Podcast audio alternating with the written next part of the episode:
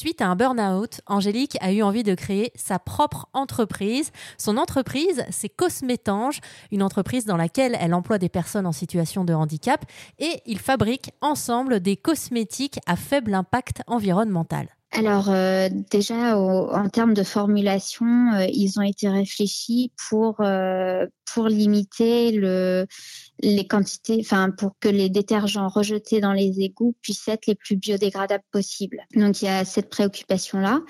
les emballages ont été évidemment étudiés pour être le plus zéro déchet possible.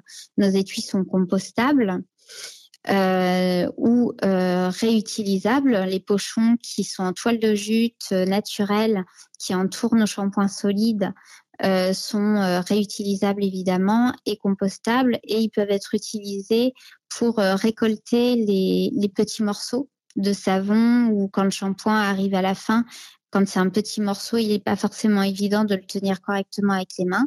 On le met tout simplement dans son pochon, on rajoute de l'eau et on frotte le pochon directement euh, sur les cheveux pour utiliser son produit jusqu'au bout. On a également étudié la rinçabilité de nos, de nos produits, de telle façon qu'ils se rincent extrêmement rapidement et facilement, de manière euh, pareille là à rejeter le moins de, de mousse possible et euh, de limiter la consommation en eau potable.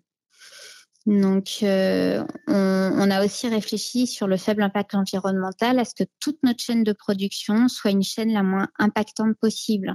Donc, nous utilisons par exemple pour euh, pour tout ce qui est désinfection et nettoyage dans le laboratoire euh, des chiffons qui sont recyclés, qui sont lavés à 90 degrés Celsius et qui vont être réutilisés.